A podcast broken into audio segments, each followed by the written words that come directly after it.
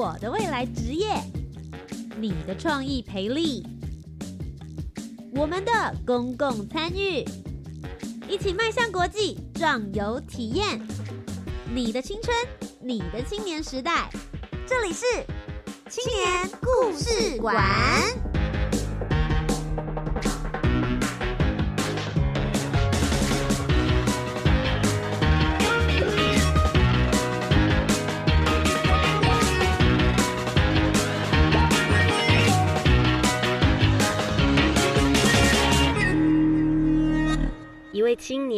一个故事，改变与感动就从年轻人开始。欢迎来到青年故事馆，每周三晚上的七点零五分到八点钟，在教育广播电台，跟你一起分享属于台湾青年的故事。我是节目主持人涂杰，今天要跟大家分享的呢是青年好证 Let's Talk 这个活动。其实最主要来说，就是某一个青年对一个议题有兴趣，接着召集更多的青年，嘿，我们一起来讨论嘛。在这个讨论的过程之中，大家可能交换资讯，有的人可能对这个议题没那么熟悉，他从这个活动之中，他可以得到相关的知识。接着我们就一起来激发我们彼此的创意。我们来聊一聊，究竟有哪些核心以及具体的做法可以来帮助解决现有的问题？但其实这个活动一点都不贪心哦，它可能会办一次、办两次，有的时候每一次大概会是一天左右的时间。没有人规定你一定要在一天之内找到解决的方案，即使你还没有想到，也不知道该如何开始，那也没有关系，只要我们往前踏一步，开始让别人知道这个议题，就已经在解决问题的路上了。今天节目当中呢，为大家邀请到的这一位呢，他是来自于台中的丰原，他发现了台中丰原那一边关于教育文化的问题。今天我们就一起来听听他们为什么要主办这样的青年好证 Let's Talk 呢？欢迎路边工作室的左梦平，Hello，Hello，我是左梦平小花，嗯，现在在丰原就是有做一些文化教育的工作。那当初会想要回丰原做文化教育的原因，就是，呃，当然第一个是因为我是丰原人，因为我认为就是文化传承这种事情，呃，还是要从自己最熟悉的部分开始会比较好，所以就想说，好，那我要回去做，回回去丰原做文化教育的，呃，相关工作。那那个时候会有这个想法，也是因为我其实从大学的时候就一直非常热衷，就是所有跟文创相关的物品或者是设计。然后因为我本人是念视觉传达设计系，然后也有辅修艺术系。那我在大学时期的嗯所有所有自选题作业当中，我大部分会就是选文创作为一个主题，可是。后来就觉得说啊，那个别人家的文化就是其实就是刚做好的时候自己会很满意，然后可能过了一两年就会觉得哦天呐，人家那是一个很深入的东西被我做成这个样子，所以这也是一个我回家很大的契机。我就觉得别人家的文化，它不管怎么样都都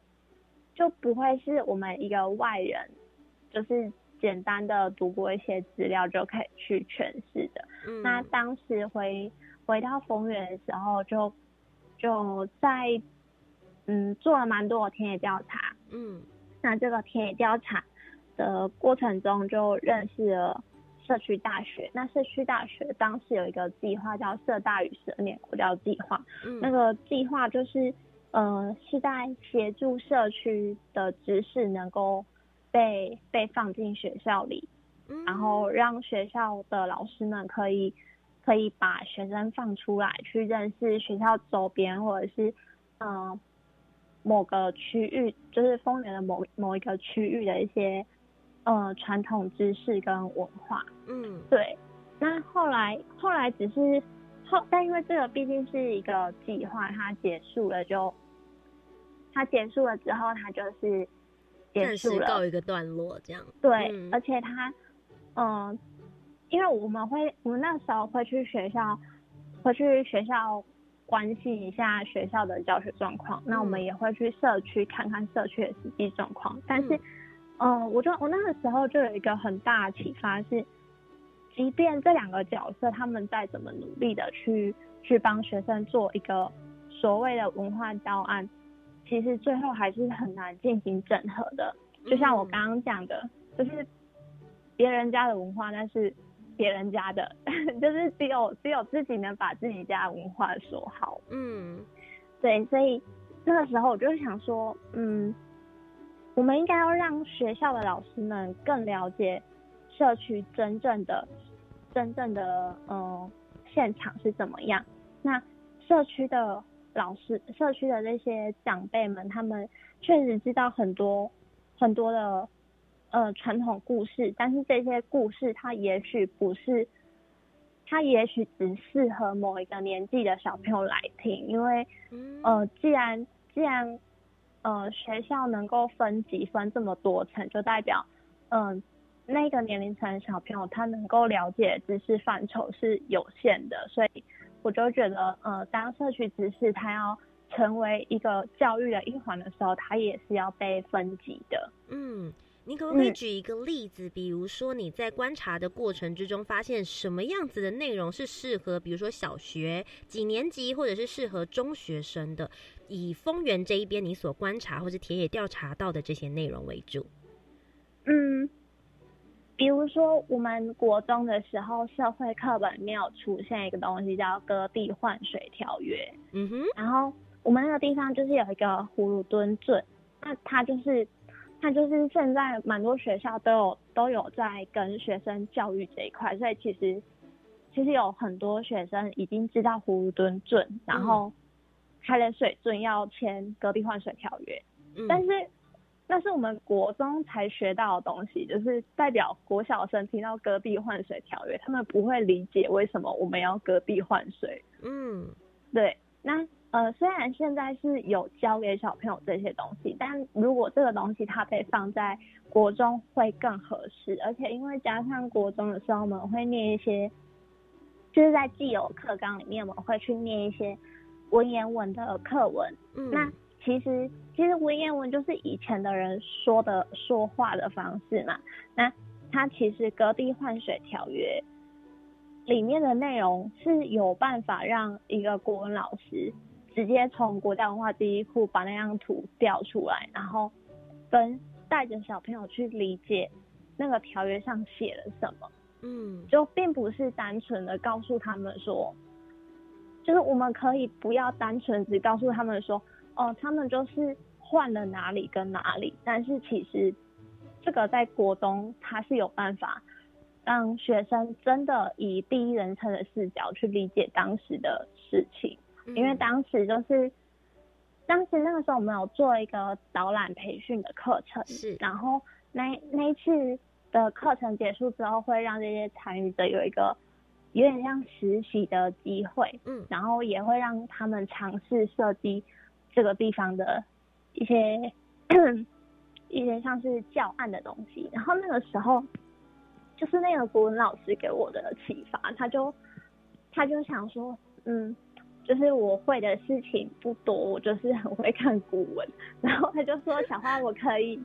我可以就是拿那张条约，然后跟学生解释这个条约可以算是设计教案的一环嘛？”我就觉得说：“哦，好棒哦，好啊！我从来不觉得我自己可以看懂那张那张条约是什么。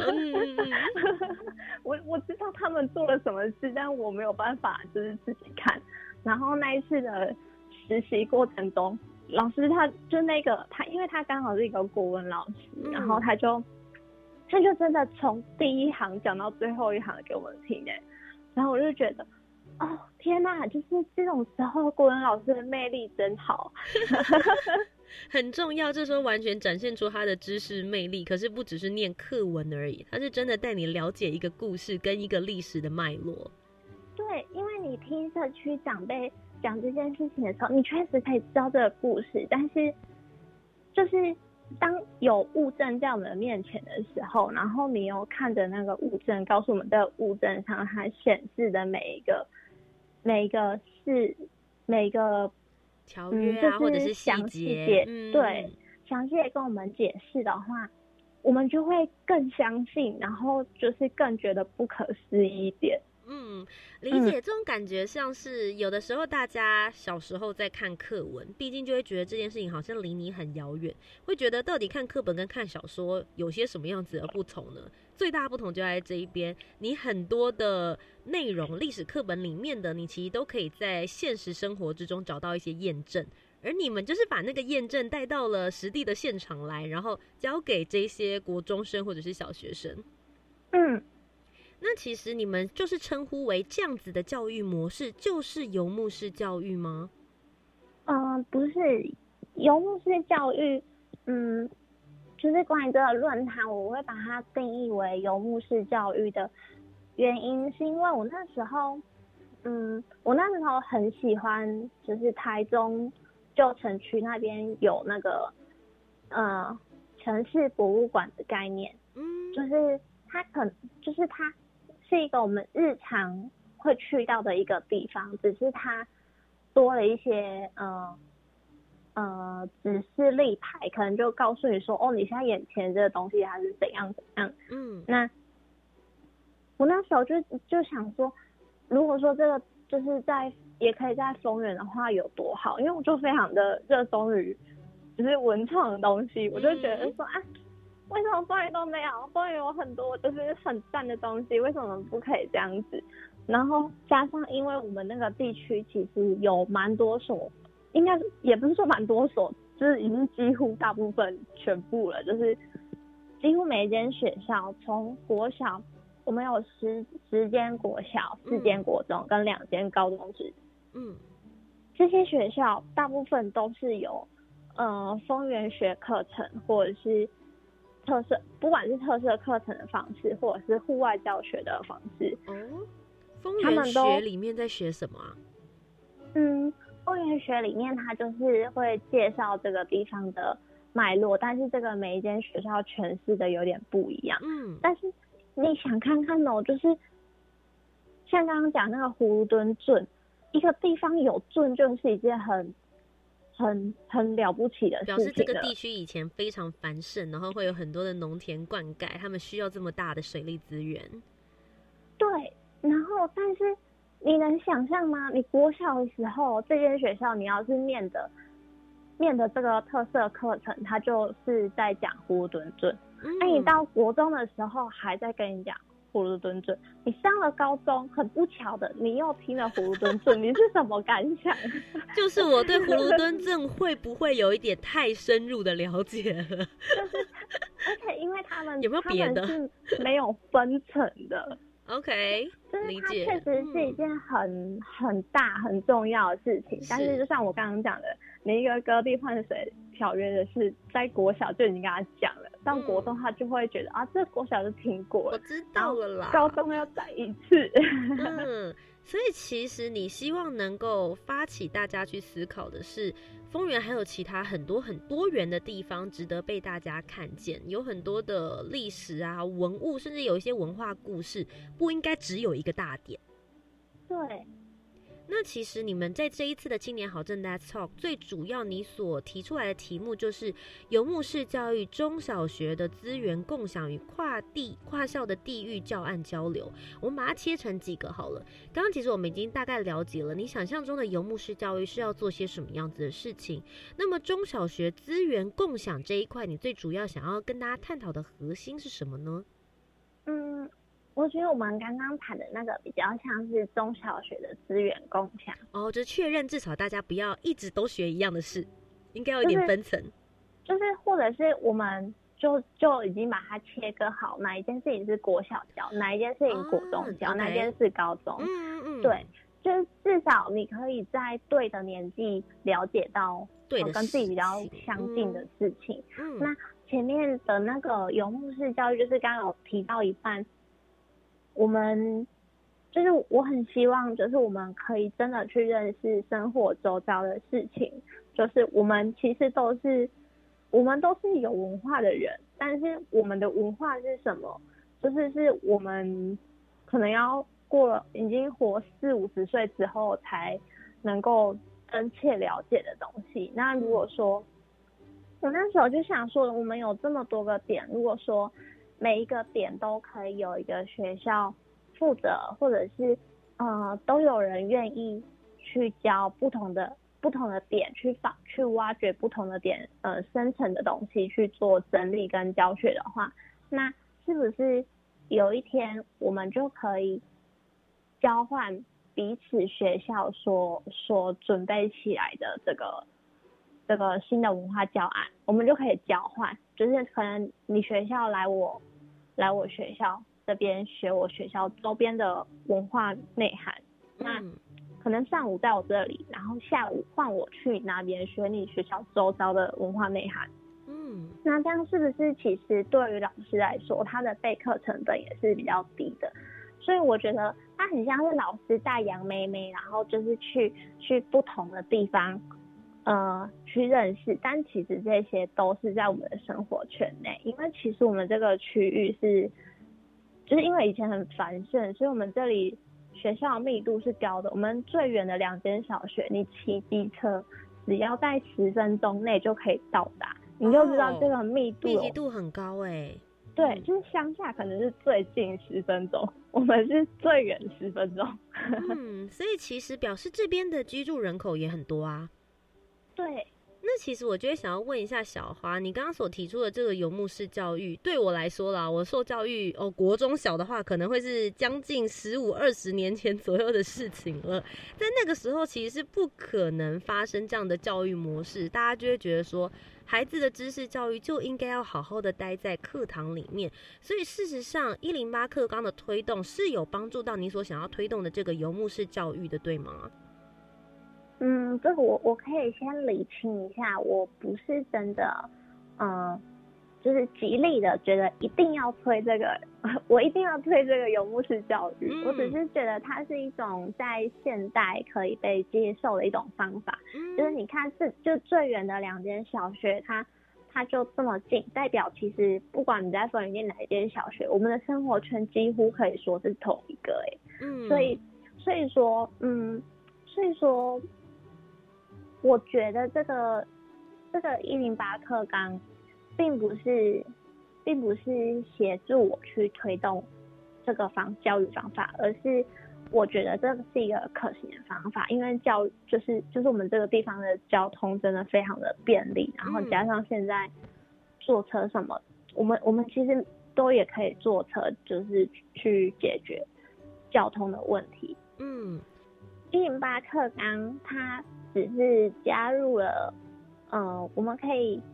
加入了，我们可以去认识生活周遭环境的一个这个要点。我其实也是因为这个要点而呃踏踏进这个领域，开始去去认识它。那因为就是刚刚有提到说，其实我们的生活圈都是同一个，但是但是既然每间学校都已经有。备课了，我们就交换学一下嘛，我们就可以多认识自己的家乡，其实也没有不好。不然其实其实学校这种学校是一个很很特别的体制，嗯嗯，每一间学校都会有它的特色，但是你就很难去。我今天念 A 学校，我确实是拥有 A 学校的特质，然后去学了一个特别的东西，但是其他。B 学校、C 学校也是有自己的特色啊，那这个特色其实跟我也是有关系的。他如果愿意开放出来，或者是学校之间愿意进行交换或者是交流的动作的话，其实就可以帮助这里的孩子更了解这个这个地区。毕竟就是教育资源是有限的嘛，那学校们也都很努力了，大家只要交换一下，那我相信这个成效是可以提升的。嗯。那我觉得在这两个部分，我会想要延伸出两个问题，因为其实这个。在这个教育方式里面，最主要的两个主角，其实一个就是老师教的人，然后另外一个其实就是学生吸收知识的这一些人。我第一个问题是，所以老师的培力的部分，有的人他可能是来自于本来就是学校嘛，你说学校之间会共享这些教学资源，那有一些他可能是地方的文史工作者，比如说像你刚刚讲说，诶，导览这个葫芦墩镇的人，他可能本身就不是学校老师，所以像这一块对于老师的培力。你们在当天有讨论出一个什么样子觉得也许可行的方案吗？那第二个问题呢，是关于孩子们的部分，因为我觉得大家对于教育跟学习的方式，也许都还蛮有一个框框跟框架。你们觉得这样子的教育模式对于孩子的优点会是什么？好，我们我们在论坛的参与者招募的时候，我们有有将我们的参与者进行分类，一部分他是对于历史啊，或者是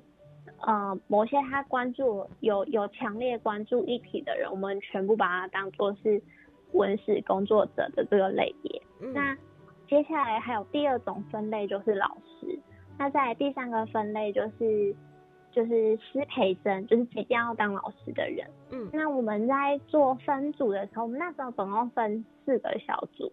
然后每个小组里面就是都有把这三种人放进去，就是想说想要让他们了解一下不同的角色在面对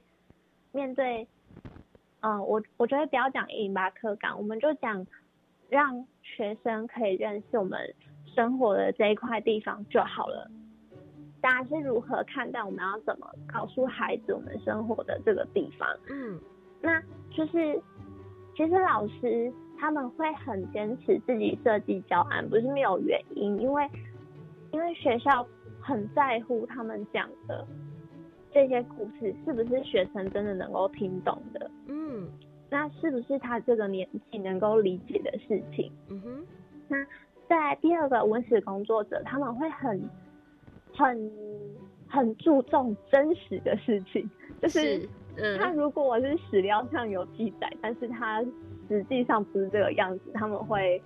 会很介意，就是不能胡诌了。对他们会去考证，然后来跟你说不是这样子的。对，就是就是我觉得这个阶段，这个阶段就这个碰撞就可以让让文史工作者去跟他们讲清楚，其实。嗯，你们确实是很努力的从网上抓了那些东西，但是那些东西有很多不是真的。嗯嗯，就是我觉得这种东西，毕竟他要做教育，你就是要教对的东，你已经要教了就教对的东西嘛。嗯，那也可以让文史工作者知道说，或者是一些社区祈祷知道说，这个东西它在现在教育现场，在现在的孩子的世界观里的这个世界观里面是。不被接受的，那他可能是哪一个年纪的小朋友可以接受？嗯，他是需要经过蛮长时间，也不一定是蛮长时间，但是他绝对是需要非常仔细沟通，才可以让这件事情非常顺的去去走。所以那一天论坛当天，就是我一个很大的重点，请桌长一定要帮我注意的事情，就是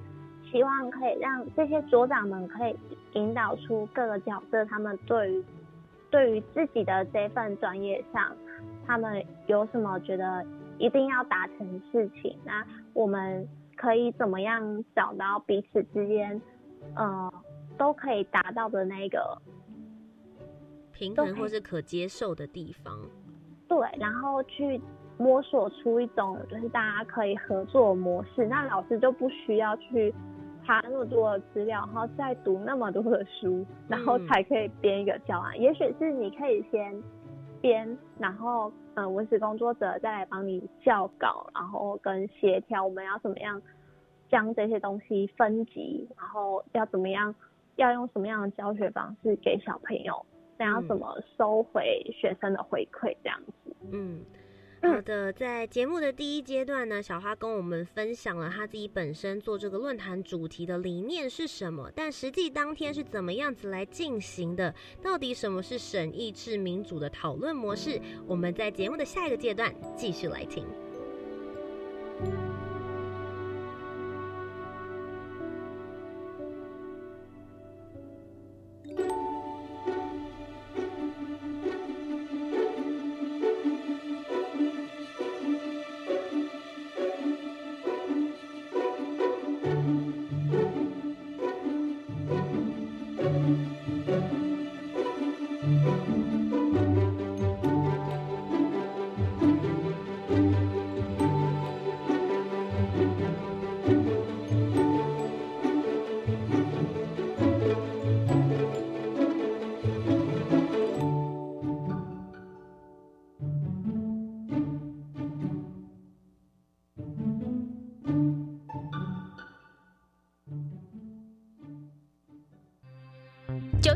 起开放五倍券数位绑定，无论是信用卡或是 Line Pay、台湾 Pay 等行动支付，还是悠游卡、一卡通等电子票证都买通。民众不仅可自行选择消费方式，也可随时查询剩余额度。前四百万名绑定数位券的民众，经济部加码直接送五百元好时券。今年各部会总共推出一千两百三十六万份的加码券，将你的五千元再放大。想了解振兴五倍券资讯，请上五千打 gov 打 tw 查询。以上内容由行政院提供。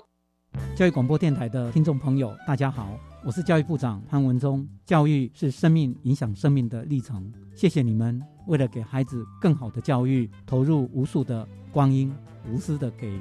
也要特别感谢你们在疫情期间，为了兼顾孩子的学习跟健康所做的努力。在这感恩的近四月里，我要为所有的教师伙伴们献上最诚挚的祝福，表达最深的敬意。谢谢你们，祝你们教师节快乐！亲爱的老师，今年因为疫情，我们有好长一段时间只能线上上课，但还是有很多话想跟你说。今年教师节，我们准备了五种惊喜要送给您，一起对您说声老师，谢谢您。惊喜的内容，请上教育部 YouTube 频道观赏。以上广告由教育部提供。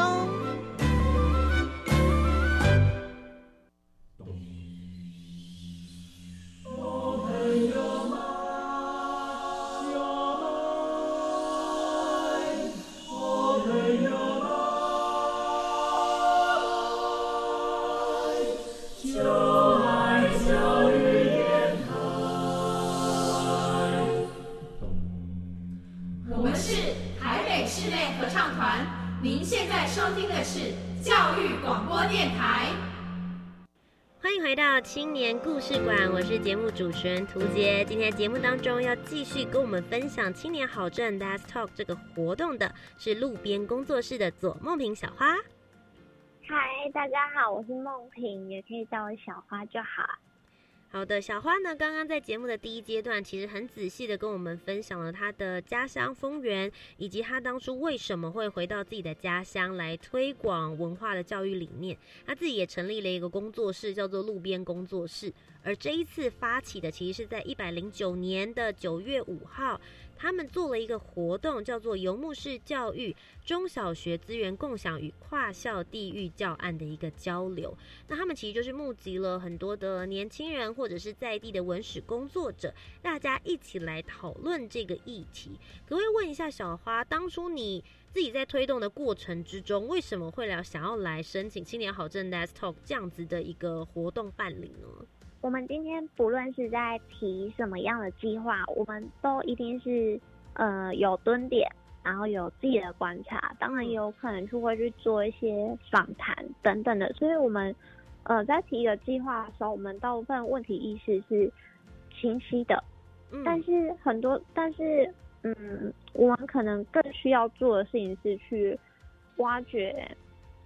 这些教育现场的人们，他们心里是怎么想的？那他们实际上，嗯，真正面对到的比较，呃，急切的困境是什么？这这，他们这种急切的困境，通常不太会表现出来。嗯，那我们也不太能直接在访谈的时候问他说：“哎，你有什么困难吗？”他如果跟你讲一些什么人的坏话，好像也不太好。所以，我觉得透过这样的，透过论坛的方式，可能由。呃，选一些民主的桌长来带领大家做一个讨论的时候，大家一方面是因为会有专业的桌长来引导大家讨论的方向，另外一方面是这个它不是一个一定会录音，虽然虽然我们有录啊，但是它不是一个一定会录音，然后是只有我一个人在讲话的这种感觉，他们就会比较卸下心防，真正来探讨它。为什么要为为什么他觉得这样做不好，会造成他什么样的困扰等等的？嗯，对，就是那时候是想说，就是可以听他们心里的声音，这对我来说还蛮重要的。嗯。我觉得其实，呃，听了小花到目前为止的分享，我觉得蛮意外的是，大家常常会想说，哎，我今天在推动一个议题，然后我办了一个活动，常常会是我要告诉你我在做什么，或者是这个议题里面大家为什么要重视。但你刚刚一直提到的是，你希望从这个论坛里面听到老师的声音，听到青年的声音，或是听听看别人的意见，而不是自己真正的埋头苦干，只在推动你自己想要自己做就闭门造车的那种感觉。那我觉得有一个很大的关键，我很想要请问小花，因为你要找他们来跟你讨论，或者找他们来告诉你他们的观点，他们必须要先了解。你所要做的这个议题，也就是游牧式教育、中小学的资源共享，他们也要有一定程度的了解。一定有一些人来的时候，他们是不清楚、不知道的。那你们在活动过程之中是什么设计，可以让他们去做了解的呢？嗯嗯，就像图姐刚刚讲到的，我们既然想要做的事情，一定是有很多 我们自己的想法在里面嘛。嗯，但是我觉得。我觉得对于一个不认识我的人而言，他不会愿意花太多的时间成本来理解我真的想要怎么样。是，所以我就想说，嗯，我我确实有有一些观察跟分析，但我觉得这些是等到他们跟我熟了，然后他们觉得他们讲的话是可以被我重视了以后，他们再去了解就好。所以我是把我我自己所。所关注的跟这些重点的分析放进我的议题手册里面。那大部分的时间是呃交由交由我们上午的时候是请三位讲师来跟我们分享。嗯，那其中一个是其中一个是万华社区小学的德军老师。那因为德军老师他他既然叫万华社区小学，就是他。我觉得他是很很把一些很日常的东西在传达给大家，然后就是我我觉得德军老师很厉害，所以我觉得德军老师是一个很适合来讲社区知识要如何进到学校一个非常适合的角色。嗯，那还有一个是我们那边有一个翁子国小，因为翁子国小的校长我之前还在还在担任社大与十二年国教的专案经理的时候就有。就有接触了，然后我也很认同他的一些想法，然后他也是一个非常，他也是很喜欢跟学生一起玩，然后把学生带到山上，然后告诉小朋友，哎，这颗橘子可以吃的之类的。就我觉得他是一个真的很热爱乡土教学的一个校长，然后跟学生感情也很好，所以我就想说让他来讲讲他作为校长。是如何看待这件事情的？然后再来另外一个就是，哦，那个 Only 实验教育的熊慧老师，熊慧老师因为他自己，嗯，他自己在那个实验教育担任主任，然后他也有两个孩子，也都是实验教育的。但我觉得他们，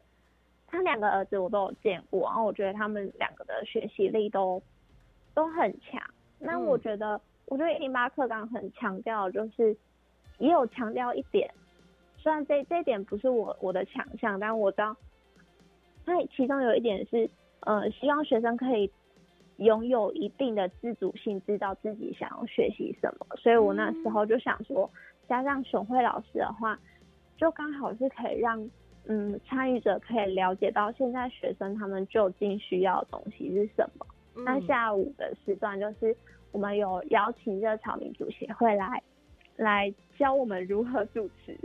然后就是教教我们行动团队如何去去做神意民主的主持。但在当天现场还是主要由他们团队来来引导啦。我觉得他们真的很厉害，而且他们，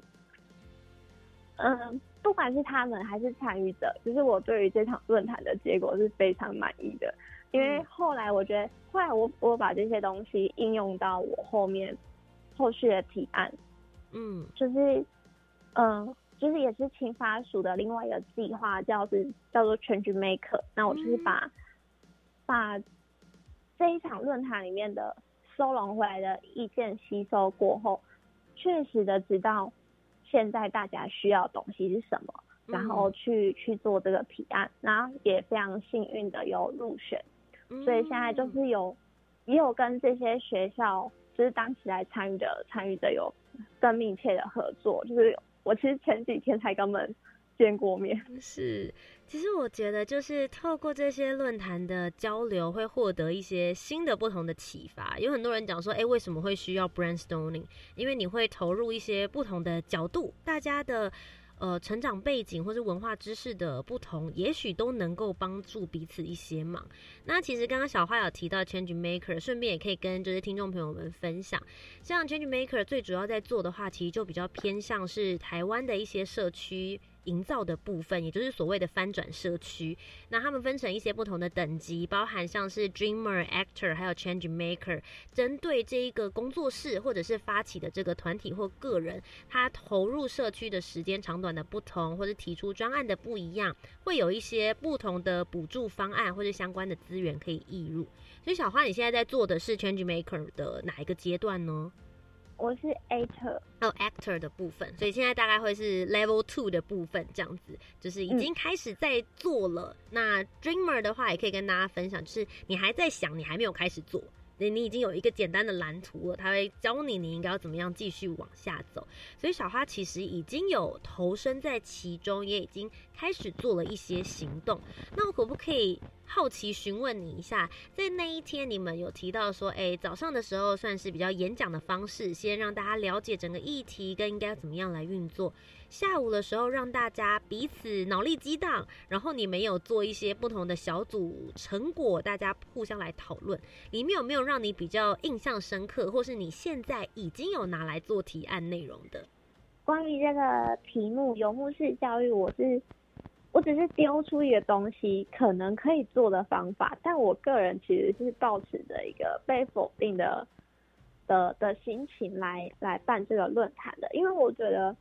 我觉得大家要否定一个东西是是容易的，他大家也更愿意讲更多啊，为什么你这个东西不好啊？你应该要怎样怎样？嗯，所以，所以我当时是是有点策略性的在在设计哦这个问题，是 就是保持着被否定的心态，所以你就是保持着就是兢兢业业没关系啦，大家就尽情打击我吧这种心态而来。对，反正我就在旁边嘛。结果呢？结果结论跟你想的有不一样吗？我觉得，呃，我觉得还我我觉得很，因为我有点吓到，大家就就觉得啊，这可以。我心里想说，没有，我没有要做这个。因为你那时候只是一个想法雏形，对不对？还没有要执行。对，就是当时的想法，就是。我当时的想法只是想说啊，学校如果大家都可以自己认了一个多好啊！然后我那时候就想说，不然让他们就是信以为真，大家真的可以可以各自认了一个好。然后我就用那个 Google 的 My Map 做了一张地图，就是点出呃有潜力的文化教育点，然后跟呃每一间学校，结果大家在。就看人家地图讲说，哎，对我们学校原来这个旁边就是这个，哦，我们学校旁边就是古迹，然后他们好像就开始想要划分了，但这个划分一定会非常的有问题，是，反正中间很多交集啊，或是有一些没有顾到的地方怎么办呢？对，我就觉得有点好笑，但是反正反正我觉得这件事情就是，嗯，我后来也有也有在思考啦，就是它确实是真的。可以做的，如果大家都可以坐下来好好谈的话，嗯，印象比较深刻的事情，其实是在我办完论坛的三四个月后，那时候我大概也已经把结案报告什么都交出去了，然后我本来就想说啊，我可能就是把我收拢这些东西，把它整理，然后重新思考一下，就可以做一个新的提案。嗯，那那个时候我就是去去参加了一个，我有点忘记是什么东西，但反正它是。一个介绍风月文化的某项文化的场合，嗯，就想说去学习一下，是。然后反正办完的那天办理的主办单位一定是认识我的人，然后就是在论坛的中间，就是有 cue 我讲一些话，嗯，那个活动一结束，就有一个老师他就走过来跟我说：“你是不是那个路边工作室的那个？”左梦平，我就说，哎，哦，对啊，被认出来了。对，然后我就说，哦，对啊，他就说，你这个之前办的那个论坛，我很想去参加，但我就就是没空。可是我一直有注意后续的事情，因为我后续还有发一个当天大家讨论的内容的一个笔记。嗯，他竟然有看哎、就是我觉得来参加的人都不一定有看的，他竟然有看哎、然后然后然后他就跟我说，我觉得那个游牧式教育的想法很好，我可以去找一些老师来一起做这件事，我们就可以发展一个五年的教育计划。我就心里想说，哈，五年的教育计划太久了吧，会不会太长？但反正他跟我说没有，因为学校的生态是怎样怎样，然后那个老师他跟我的年龄没有差很多，嗯然后可可能也是没有差很多，所以我们就比较好聊吧。嗯，他就跟我讲了很多就是教育生态的一些事情。嗯他就说我们很好，第一年自己做，第二年拉三四个老师一起，然后一起去组一个教师社群，然后我们去找不一样文史老师学习，然后呢，嗯我们就可以用你说的那种，用那种大家讨论出来的模式。第三年，我们就可以一起跟这些文史老师学习，然后呃，我们尝试设计教案之后，再把这些教案给文史老师做校对，然后第四年去对对学生做测试，第五年我们就真的可以开始 run 这件事。他帮你把我计划都想好了耶。然后我就超问号，但我又同时觉得很开心，又觉得很可怕，因为他就走过来跟我说：“你是不是那个谁谁谁嗯，？”对其实就是你真正从这个论坛里面扎下的那个种子，它慢慢的在发芽，而且真的有影响到一些很有热忱的老师。对，而且他前几天，他前几天就真的把那个。就是他教师社群的规划，他已经规划到明年，就是要找哪一个老师，然后他执行力好高哦。对，然后我对我就很惊讶，然后因为我刚刚有提到说，我有根据大家讨论来的讨论出来的结果，然后嗯。去、去申请了一个那个 Change Maker 的计划嘛，嗯然后那个计划就是就是我是开开发了一套桌游，但它也可以是教具。那这个教具我不是让老师直接拿这个东西去教学生，我觉得它更大的用途是在于让老师可以利用它去去做老师们之间的 brainstorming，去决定好各校的的哦教学方向。嗯，那像嗯其实这样听起来啊，真的在这一场青年好正 Desk Talk 当中，其实你自己收获也不少。当然，来的一起参与的人，相信大家也点燃了很多对于文化教育方面的一些内容或者是想法。你自己觉得，像这个活动可以让，比如说像你，你是主办方，你觉得你自己本身有一些什么样子的成长呢？我觉得我自己的成长，一方面是因为有找那个热潮民主协会来，就是更仔细的跟我讨论，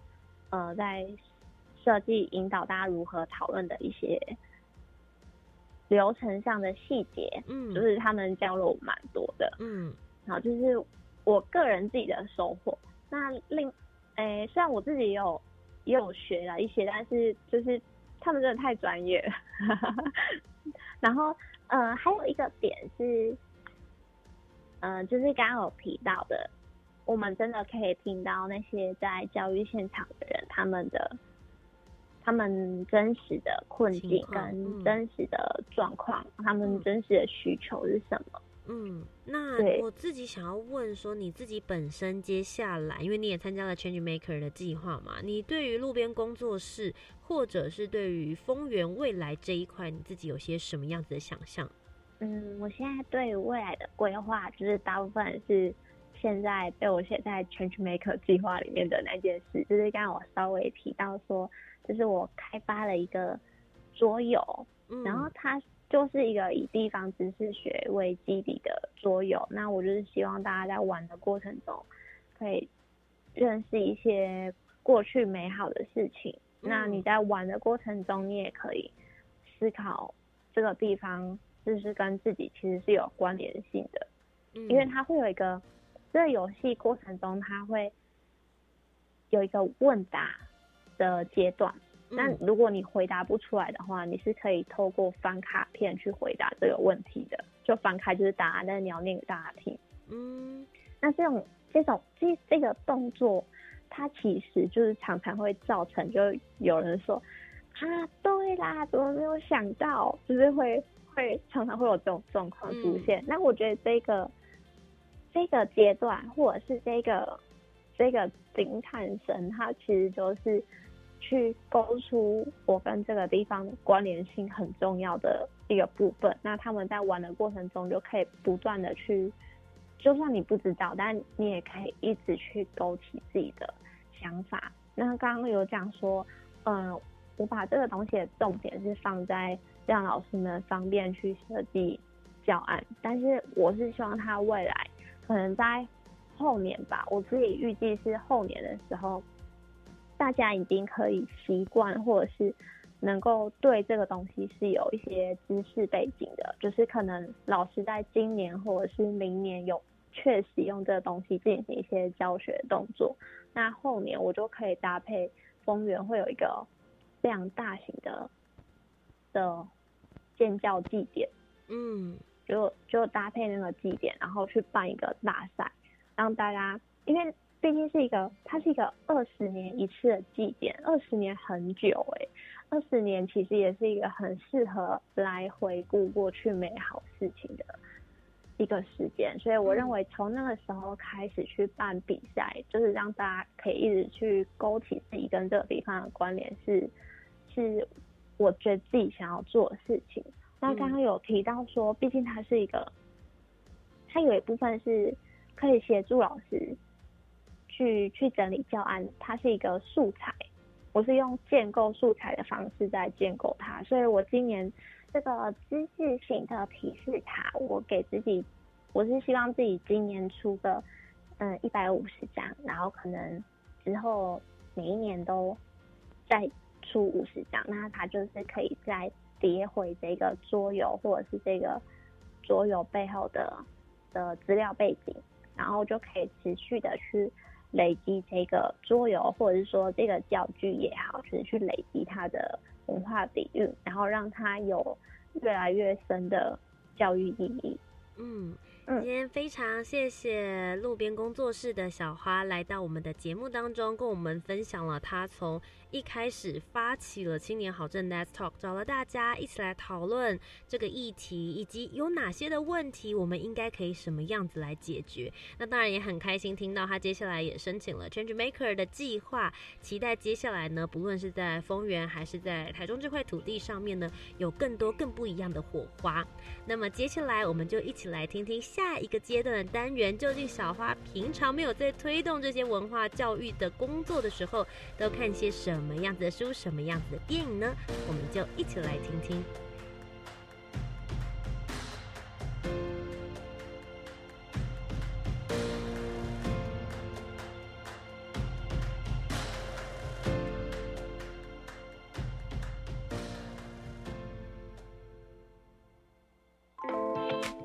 I think, therefore I am. 我思故我在。Hello，大家好，我是路边工作室的左梦平，我是小华。那刚刚有提到说，就是要请我推荐一本一本书。那我我之前会，呃，就是我自己没电，或者是我。我自己开始不知道如何诠释什么是文化的时候，我就会看一本叫做《如何日常怎样生活》书。这本书它其实不是一个，不是一个太好读的书，它其实有一点难。它就是会，呃，里面有写一些论文，然后是有很多是以研究方法的方式来探讨某一项文化。那嗯，我觉得在看这本书的时候，可以重新帮我定位自己要如何去去去看待自己正在做的这份这份工作，或者是这份行动。嗯嗯。今天非常谢谢小花来到青年故事馆当中，跟我们分享她正在丰原这一边进行的文化教育推广的活动。那如果大家对于他们所要推广的这些内容有兴趣的话，应该要到哪里才可以找得到你呢？小花？嗯，可以在 FB 上面就是搜寻丰原文化教育最前线路边工作室，或者是直接找路边工作室也可以找到我们，或者是或者是 IG 上，呃，其实从 FB 上就可以连到 IG，因为我们 IG 那个名称有一点长，或者是直接搜寻路边工作室，应该也会有这样子。今天非常谢谢小花来到我们的节目当中，谢谢你，谢谢。那么最后，我们就一起来听听教育部青年发展署即将举办的精彩活动又有哪些呢？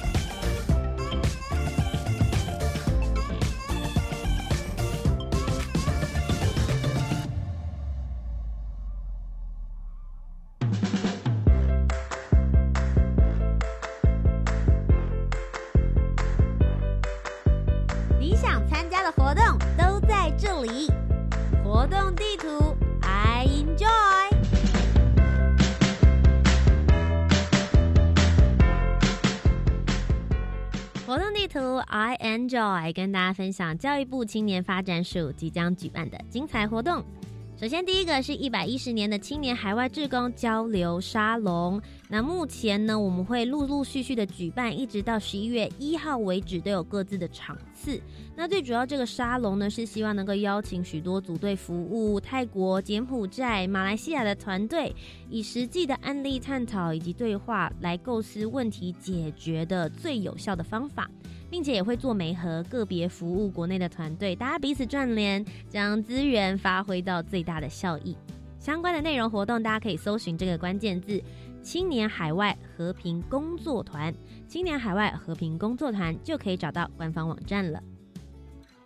创创大学堂第五场的创创座谈沙龙即将在九月二十三号，也就是明天进行线上的举办。为了点燃青年的新创火花，青年署所举办的这个创创大学堂呢，今年接下来在九月二十三号即将要举办的这个主题叫做“未来无界，技术激出新商机”。那欢迎对于新技术以及新兴产业创业有兴趣的朋友，可以踊跃的报名参加。只要上网搜寻 “USR 创新创业”，或者是到教育部青年发展署的官方网站，就可以找到相关资讯。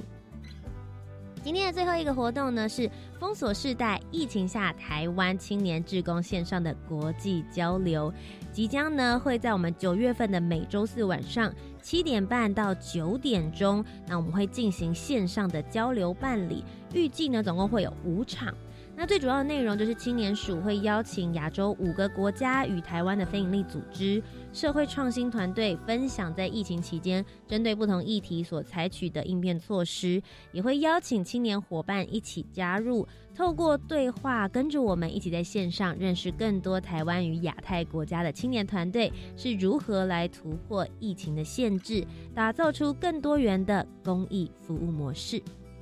以上呢就是本周的青年故事馆。如果你喜欢我们的节目内容，不要忘记要锁定每周三晚上的七点零五分到八点钟，在教育广播电台。我是节目主持人涂杰。如果大家对于节目有任何的回馈要给我的话，也可以上网搜寻涂杰。我有 YouTube、Facebook 以及 Instagram 的平台，欢迎大家来多多交流喽。以上就是我们今天的青年故事馆，那么我们就下周节目再见喽，拜拜。